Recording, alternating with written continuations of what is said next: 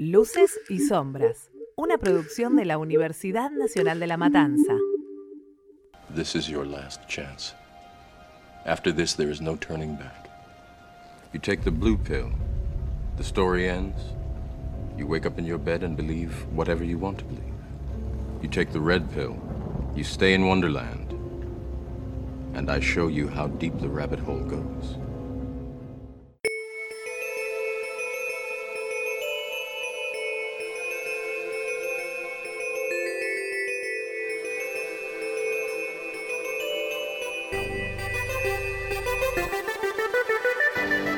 Sean bienvenidos y bienvenidas a un nuevo episodio de Luces y Sombras. En el episodio del día de hoy les traemos Matrix. Les habla Matías Ávila, me acompaña Leonel Barco y Rosario Arana. Matrix es una película de 1999, es un thriller de ciencia ficción que habla sobre este universo post-apocalíptico. Le pregunto a la mesa, ¿qué les pareció esta película? A mí me encantó. Para mi gusto, mucha acción, pero en tanto la, idea, la trama, esto del mundo posapocalíptico, las máquinas manejan y gobiernan el mundo y usan a los humanos como batería, como pila, me parece una muy, muy buena idea. ¿Y vos, Leo, qué opinas de este concepto de que ahora estaríamos en la Matrix? Me encanta. no, a diferencia de Robbie, la parte de las artes marciales sí me gustó, me gusta en general ese tipo de películas. Mezcla un montón de cosas también, ¿no? Como este mundo futurista, eh, como es, dice Rod, la rebelión de las máquinas, mucho que tiene que ver tal vez con Terminator y esas cosas que, bueno, a mí personalmente soy muy fan y me, me gusta mucho.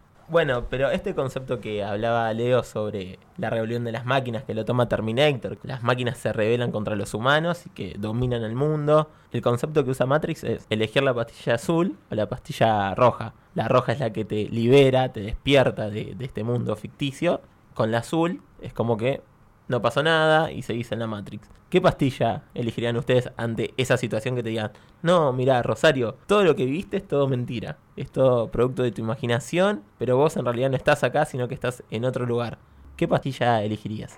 Yo creo que me quedaría en la Matrix, elegiría el azul. Me daría intriga saber qué es ese mundo real, cómo funcionan las cosas. Yo creo que si Morfeo me lo dice como lo dice en la película, probablemente sí elija la, la roja para ir a conocer cuál es la realidad, pero si me llega a plantear de antemano qué es, cómo está el mundo real, creo que, que elegiría el azul. Preferiría quedarme en mi mundo, mundo de mentiras y... ¿Y para vos, Leo? La verdad, y es depende, depende cómo es, ¿Cómo es tu vida, digamos? claro, cómo es la vida de cada uno en realidad, y pero sí me gustaría ver cómo es la vida realmente, ¿no? Estaría bueno, pero la verdad me quedaría con mi vida también. Sí, el personaje de, de Neo, Neo para alguno que capaz no le gusta, tenía una vida muy... esa vida de hacker, estaba muy depresivo, no sabía qué hacer, y le llega mientras está durmiendo un mensaje que le está buscando Morfeo. Dice que siga el conejo blanco. Este conejo blanco toma el sentido de lo que es en Alicia en el País de las Maravillas, que es cuando Alicia sigue el conejo y entra en este árbol y entra como un, un nuevo universo. Y Matrix vive usando referencias respecto a demás películas o a animes japoneses, por ejemplo, in Shield que usa el, el tema de las ideas, el código de la Matrix, todas esas cosas son ideas que reciclan. Ahora las hermanas Wachowski, antes eran los hermanos, eso es algo que vamos a desarrollar a lo largo del podcast. Pero, ¿qué, qué opinan de el tema de este concepto de, como dice Ro, que las máquinas te usan como pilas, te usan como energía? Estás como en una granja, que sos un cultivo que te comen, te chupan para tener energías y no, no sos nada más que eso. Es como que te despojan de tu humanidad absoluta. Pero cuando Morfeo habla con Neo, habla sobre cuando inició la guerra entre el hombre y las máquinas, solo sabe una cosa Morfeo, que ellos destruyeron el cielo. ¿Pero por qué destruyeron el cielo? Porque las máquinas necesitan luz solar. Pero después, como ya no está la luz solar, empezaron a usar los humanos como fuente de energía. Es como que los propios humanos firmaron su propio destino. ¿Qué opinan de, este género que, que usa la Matrix? Que es un género nuevo, lo que es en la ciencia ficción. Pero ¿qué es esto, Leo? El cyberpunk es un subgénero de ciencia ficción, básicamente es conocido por reflejar visiones distópicas del futuro en las cuales se combinan la tecnología avanzada con un bajo nivel de vida. Originalmente el término fue utilizado para referirse al movimiento literario encabezado por Bruce Sterling que surgió durante la década del 80. Bueno, como decimos, este universo posapocalíptico, este universo dominado por las máquinas y los humanos totalmente empobrecidos, con ropa antigua, vieja, rota. Pero lo que me parece muy loco de la, de la película, que estaría bueno que nos, que nos solucione a nosotros, ellos cargan la información al cerebro. Eso sería buenísimo. En un parcial te lo pones, te aprendes todo en 10 minutos.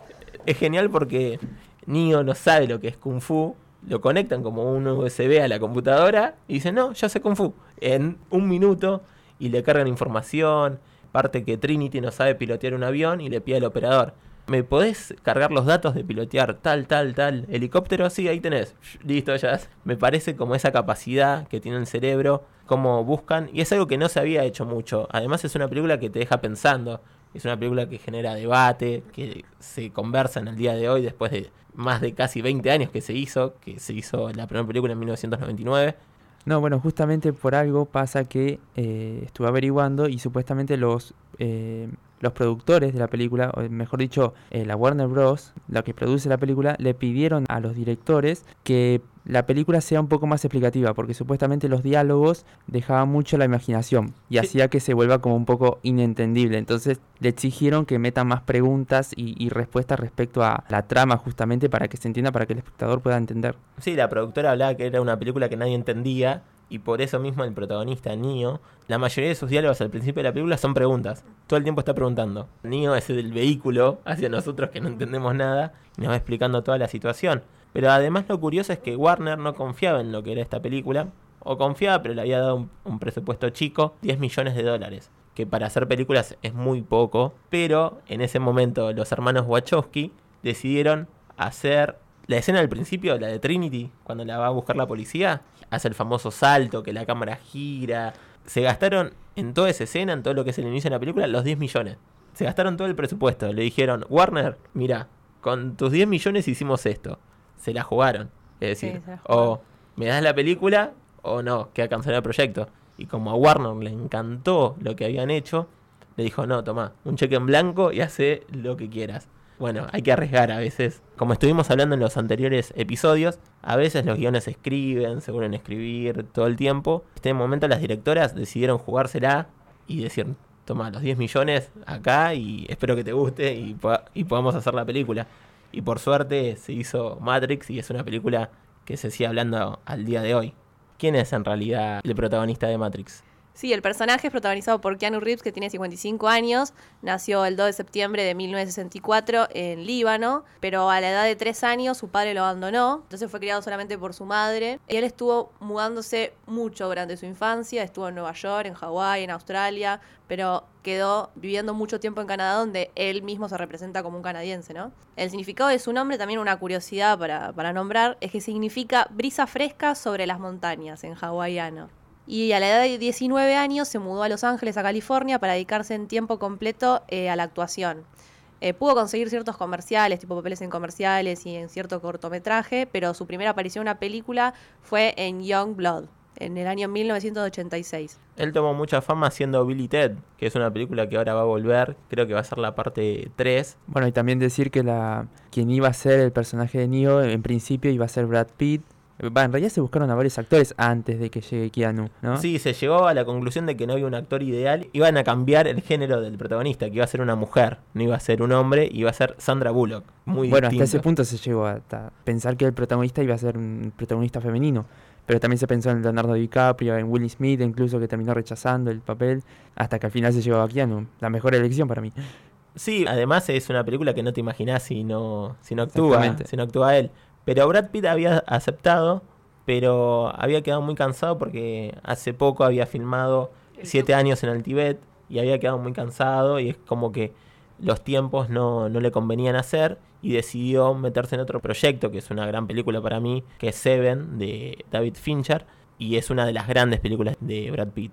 Bueno, y Will Smith, en lugar de hacer esta película, terminó siendo Will Will West, considerada como su primer fracaso después de haber hecho Hombres de Negro y El Día de de la Independencia. Sí, lo, lo loco de Will Smith dice que no, no veía creíble lo que estaba haciendo, pero lo loco es que él hizo Hombres de Negro y eran marcianos en la Tierra. ¿Qué tipo de credibilidad tiene eso también, no? Sí, era como muy loco porque rechazó el proyecto Will Smith. Pero si Will Smith aceptaba, no iban a elegir otro tipo de, de Morfeo. Iba a ser Val Kilmer, más conocido en su momento como Jim Morrison o Batman porque querían hacer estas diferencias en- entre los personajes. Un personaje blanco y negro, pero si Neo era blanco, Morfeo necesitaba ser negro. Así pensaban las directoras. Sí, relacionado con lo que decís de Morfeo, una curiosidad es que la mitología griega es el dios de los sueños. O sea que irónicamente en Matrix lo que él hace es despertar a las personas de su estado de sueño para llevarlos a la realidad. Es como todo un juego ¿no? de palabras para mostrar ¿no? el mundo de la realidad.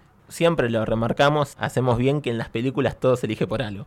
Y el nombre de Morfeo es el caso, porque es, como bien dice Ro, ese personaje que te despierta de los sueños. Y en Matrix él te saca de este universo, de este universo ficticio, lo que es la Matrix, para llevarte a la realidad. Hablando de esto, de que nada está hecho al azar, los protagonistas, digamos, buenos, entre comillas, los que están despiertos, usan diferentes tipos de anteojos que a los agentes, que los agentes son estos estas personas que están en la Matrix como un virus, que pueden ser cualquier persona que no ha sido desconectada de la Matrix, es decir, están en todos lados. Los protagonistas, Trinity, Morfeo, Neo, usan anteojos más redondos y todos los que son los agentes son más cuadrados. Hacer esta diferencia entre quiénes son los buenos y los malos, pero también las directoras tienen una gran influencia, como dijimos, en lo que es el anime japonés, con Ghost in Shield, que la famosa escena cuando van a rescatar a Morfeo, cuando se cubren de- detrás de pilares de piedra, es una escena sacada del propio anime, o mismo los códigos de la Matrix, el tema de la persecución. Hay muchas, muchas eh, cosas que son de Ghost pero ellas buscaban esto, ya que estuvimos hablando de los hermanos Wachowski, pero ahora son las hermanas Wachowski. ¿Quiénes son en realidad? Bueno, son, hay que decir dos nombres, ¿no? Es Lana o Lawrence Wachowski y Lily o Andy eh, Wachowski. La primera tiene 54 años, la segunda tiene 51.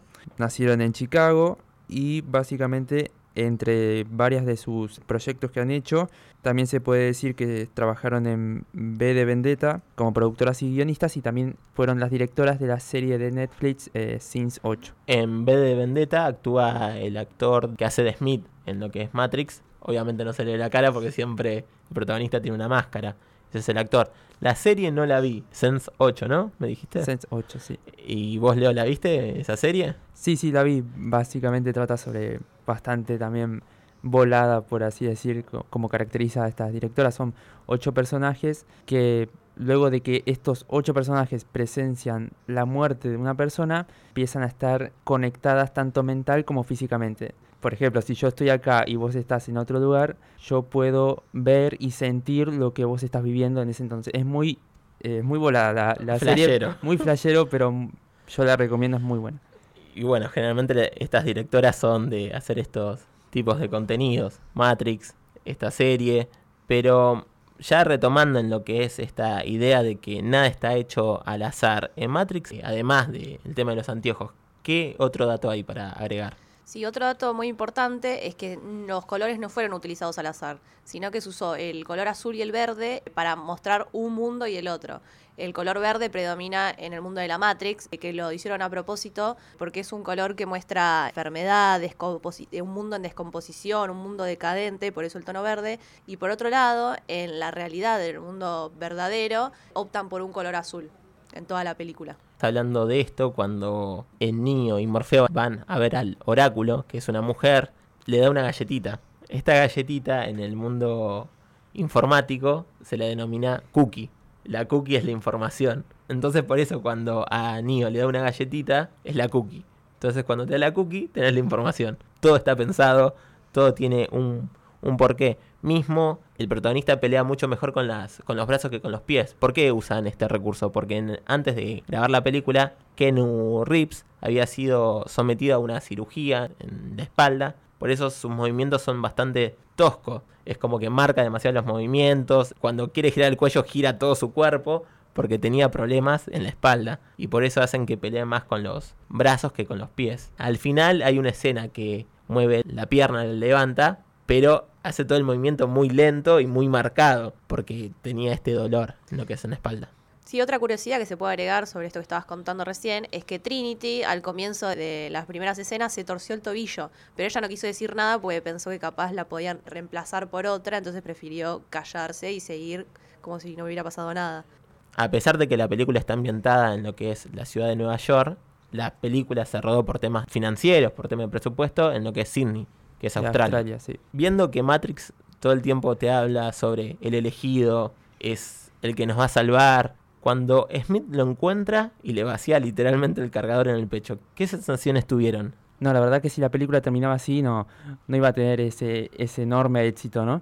Y para vos, Ro, Sí, a mí me pasó que cuando vi la muerte dije, ¿y ahora qué va a pasar? ¿Qué van a hacer? ¿Va a volver de la muerte? Era como el profeta, no puede morirse. Fueron unos segundos, bueno, no sé si unos minutos, que me quedé en shock pensando qué iba a pasar. Y bueno, nada, después la escena del beso que le da eh, Trinity a él, que lo vuelve a revivir y ahí se, se convierte ¿no? en el verdadero profeta que puede controlar esta Matrix. esa parte muy Disney, digamos, el beso, él estando como muerto, porque Trinity le, le explica, dice, no te puedes morir porque del tipo que yo me enamore tiene que ser el elegido. Dicen, no te puedes morir porque te amo. Y le da el beso, es como muy... Ah, hay una escena romántica y amor. Además, están las máquinas que lo quieren atrapar en el mundo real y Neo se está muriendo en la Matrix. Neo resucita al estilo Jesús. no a los tres días, sino en el momento. Y ahí, literalmente, él ve los códigos. Ve, la Matrix, entonces él sabe manipular. Por eso cuando le disparan, él detiene las balas, porque ya controla todo, porque sabe que lo que está en la Matrix es todo ficticio. Mismo uno puede hacer grandes saltos, puede pelear a una gran velocidad. Entonces las balas, siendo un código de la Matrix, él los puede manipular. Por eso no necesita esquivarlas, solo las detiene con la mano y ya después pelea muy sobrado contra los agentes. Que hay que remarcar que todos los que pelearon con agentes murieron. Pero Neo era el único que podía ganarles. Pero también remarcar que el agente más importante era Smith, que cuando interroga a Morfeo, es una escena que le pregunta porque quiere saber los códigos de Sion, que es la única ciudad real que quedó. Smith habla sobre que quiere salir de la Matrix, porque ya no resiste lo que es este universo. Y es muy loco porque pensar que es alguien que trata de matar a los que salen, pero él quiere salir. El famoso virus, ese caballo de Troya que tienen ahí adentro, que en las demás películas, en la 2, en la 3, esto lo van desarrollando, pero yo prefiero quedarme con Matrix 1, que para mí me parece la, mejor, mejor. la mejor película, las tres, sí. pero por mucha diferencia, demasiada diferencia, pero tiene todos estos símbolos, como dijimos, religiosos, de el elegido que se muere, pero vuelve, del Salvador, del Mesías, del profeta, que son todos términos que se usan en las películas, como estuvimos hablando en el anterior episodio con The Truman Show, de ese Dios con el Hijo, su creador. Entonces todas las películas siempre toman estos símbolos religiosos que les ayuda para vender y es algo que te deja pensando de, en las realidades que uno puede construir en, en la película. Sí, además de- del éxito de la película de Matrix, también se crearon varios videojuegos para la, la franquicia, en lo que estuvo saliendo para lo que es PC o PlayStation 2. Tuvo lo que es Entrar a la Matrix, que eran dos protagonistas, que era Neon B y Ghost, que son dos personajes que aparecen en la secuela, en lo que es no en la primera película, sino en las que le siguen, que tratan como esta trama paralela que nos estuvo tratando lo que es en la trama principal de las películas. Luego está Matrix Online, que esto era para computadora, para PC, que era como una comunidad. Vos te creas un personaje que entraba a la Matrix. Pero esto no duró mucho, sino que fue dado de baja en 2009 y estuvo solamente 4 años de existencia. Y luego está este juego, yo lo jugué para PlayStation 2, que es El Camino de Neo, que habla sobre la trama, habla sobre toda la trilogía, eh, agrega tramas que no fueron contadas de la vida de, Neo. Es un buen juego y entras bien al universo de lo que es eh, Matrix. Como dijimos anteriormente, Matrix cambió la vida de, de este actor, de Keanu Reeves, y a pesar de que pasaron muchos años, del 99 hasta acá, pasaron 20 años, tiene un diálogo muy parecido en su última película de John Wick. Lo vamos a escuchar. What do you need? Guns. Lots of guns. Okay, so what do you need? Besides a miracle. Guns. Lots of guns. John Wick, igual que Neo, repite la misma línea, que es que pide muchas armas. Es una línea que lo pusieron porque era el actor Keanu Reeves. Hagamos un homenaje a Matrix.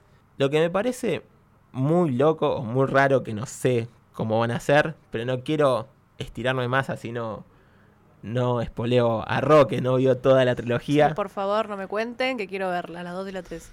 Van a ser, para, para que Ro sepa, Matrix 4. ¿En serio? Sí. ¿En qué año? ¿Cuándo? Para el 2021, dicen. Mirá. Ya. Y van a estar las directoras.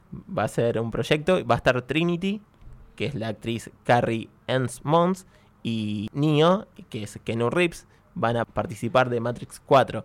El tema es que no sé cómo van a continuar y no quiero estirarme más allá. Pero mm, va a ser bastante loco y yo creo que este sabor de la nostalgia, que todo vuelve, es algo que rinde y va a ser un éxito porque la gente lo va a ver. Como ahora estamos viendo que Terminator está otra vez en los cines, que es una película que es viejísima, de la década del 80, del 90, que vuelve y trae a Linda Hamilton, que era Sarah Connor, continúa donde debería haber terminado Terminator, que es Terminator 2, porque después la franquicia se fue mucho de eje y vuelve a retomar la idea después de Terminator 2 con James Cameron, que era su director, pero ahora como productor ejecutivo.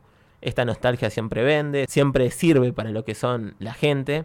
Y por eso yo creo que Matrix 4 va a ser un éxito y la gente debe estar ansiosa para ver cómo sigue la vida de, de Neo y Trinity, para ver cómo continúan sus, sus historias. Como estuvimos hablando, Matrix es este universo informático, este universo ficticio en que uno está sumergido, que no es la realidad. Fue considerada la película como la Biblia digital.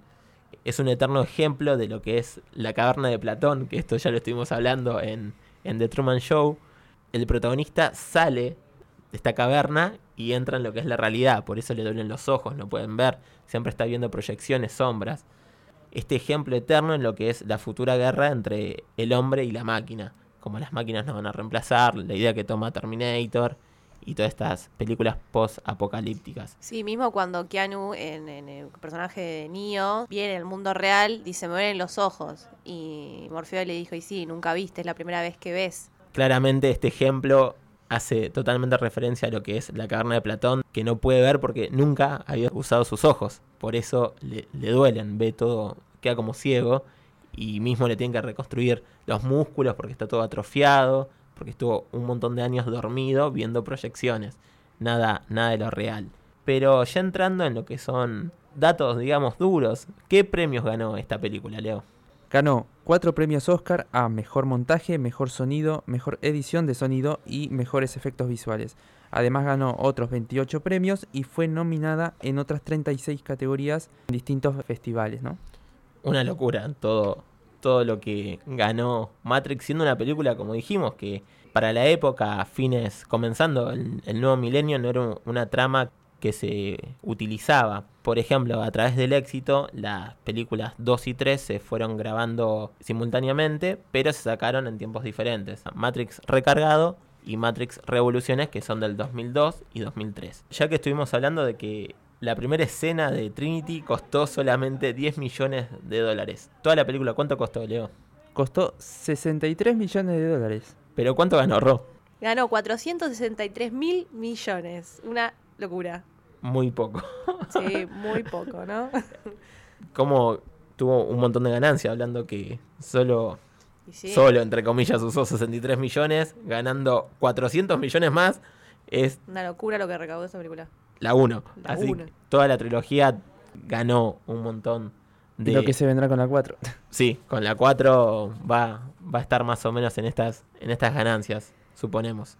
De esta forma damos por concluido el episodio del día de hoy de Luces y Sombras, que estuvimos hablando de Matrix, este universo post-apocalíptico, de la trama, que es lo más importante de la película, de estas máquinas, cómo do- dominan, cómo alteran nuestra realidad, y que en realidad estamos dormidos y, y que tenemos que despertarnos para ver la verdadera realidad. Es algo que te deja pensando, pensar que todo lo que estamos viviendo, todo lo que estamos haciendo en este momento, las palabras que estoy diciendo es todo parte de la Matrix y no, no es mi vida, sino que estoy en un ganado, en un cultivo para que me terminen comiendo y ser una pila, como bien dice Morfeo, y cuando a Neo le explota casi la cabeza que no lo puede creer y quiere escaparse de esa decisión que tomó de esa píldora roja y capaz, como dijo Ro, tomamos la píldora azul para no ver más allá y quedarnos en esta realidad que nos fue impuesta y que no nos cuestionamos.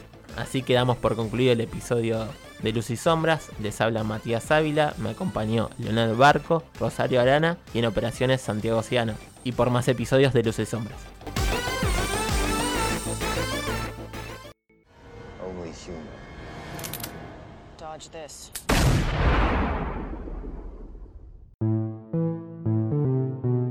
Escuchaste un podcast del Taller de Elaboración y Producción en Medios de la Universidad Nacional de La Matanza.